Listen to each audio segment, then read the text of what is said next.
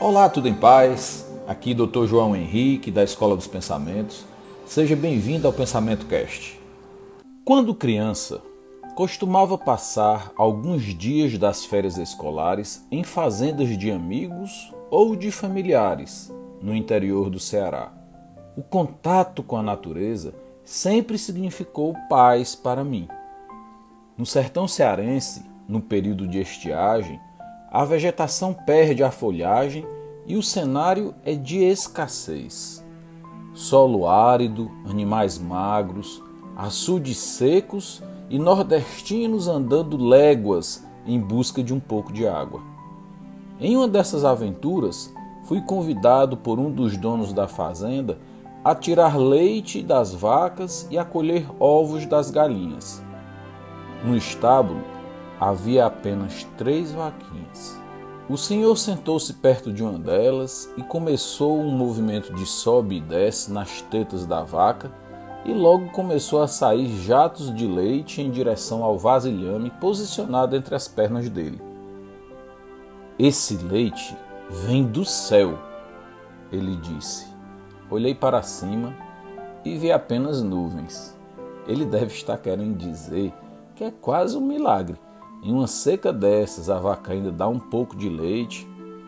Essa foi a conclusão que eu cheguei. Até aí, tudo bem.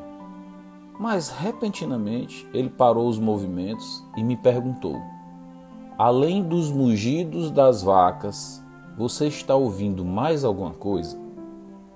Apurei os ouvidos e percebi que o leite espumava, fazendo um som associado. Falei imediatamente sobre o leite. Ele olhou para mim. Além do leite, escuta algo que está chegando.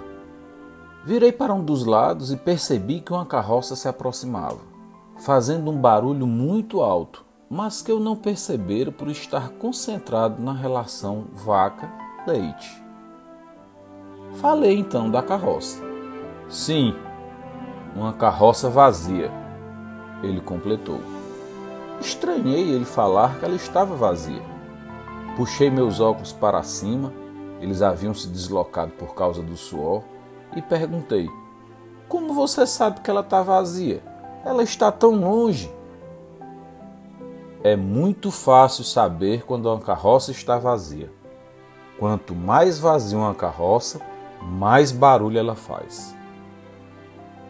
Poxa, aquela frase ficou guardada em mim até hoje, em busca de significados adequados. Atualmente, percebo vários aprendizados dessa experiência. Mas dois saltam aos meus olhos. O primeiro, o processo hipnótico, que tantas pessoas têm medo por se tratar de um tabu para elas. Eu estava tão concentrado no leite que saía da vaca em direção ao vasilhame que não percebia a carroça se aproximar. Literalmente, eu estava hipnotizado. A vida da normalidade à psicose é um processo hipnótico. O segundo, da mesma forma que carroças nós, quando vazios de conteúdo, ou seja, levando uma vida sem significado, uma vida sem propósito, nos tornamos barulhentos. Sons a toda altura em carros, buzinas desnecessárias no trânsito, barulhos nas casas, celulares que tocam a todos os instantes, fones de ouvidos ensurdecedores. Barulhos, apenas sinais de que estamos vazios. Ontem tive o prazer de escutar um amigo médico cantando Sinatra. Havia sintonia, havia presença, havia poesia, havia significado.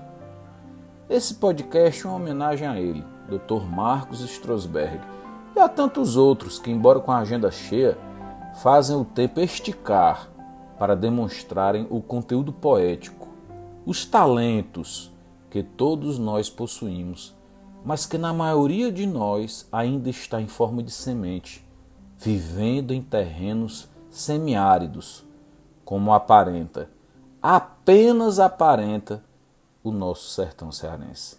Beijo no coração, te aguardo no próximo Pensamento Cast, porque o seu resultado precisa do pensamento certo.